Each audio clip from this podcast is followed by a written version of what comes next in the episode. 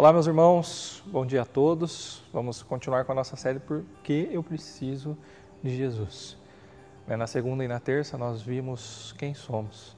Nós somos frágeis, criaturas, fomos criados para desenvolver um relacionamento íntimo profundo com Deus. Mas pecamos. Né? Então, o pecado nos coloca né, entre, entre nós e Deus um grande abismo. Né, e não há como a gente superá-lo, como passar por ele e tentar se aproximar de Deus. Não há nada que eu possa fazer que repare né, os, os, o dano que eu causei, né, a falha, e então me faça ser aceito por Deus e voltar a desfrutar então um relacionamento uh, com Ele. Agora, se nós olharmos para Romanos 3,10, na verdade, né, para o bem da verdade, uh, isso nunca foi do nosso interesse.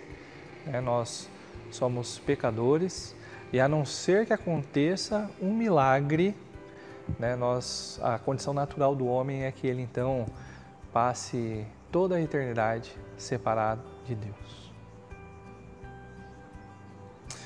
Mas o milagre aconteceu. Né, quando nós olhamos para 2 Coríntios 17 e 18, nós encontramos assim: Portanto, se alguém está em Cristo, é nova criação as coisas antigas se passaram e eis que surgiram coisas novas.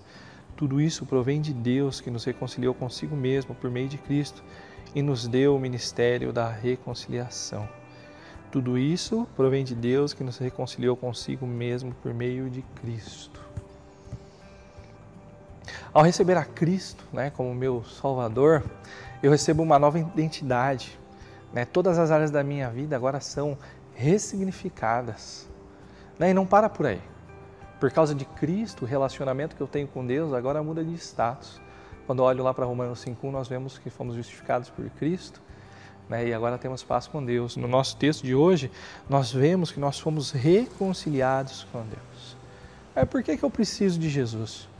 Porque eu sou um miserável pecador, condenado a passar toda a eternidade separado de Deus, mas porque Cristo né, tanto, tanto me amou, né, nós podemos então receber o perdão, ter as nossas vidas transformadas e voltar então a desfrutar um relacionamento íntimo e profundo com Deus.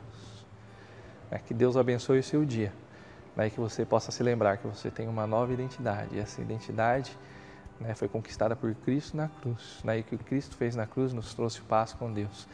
Temos a oportunidade de nos relacionar de maneira profunda, íntima com o nosso Senhor né, e ter a nossa vida então toda transformada.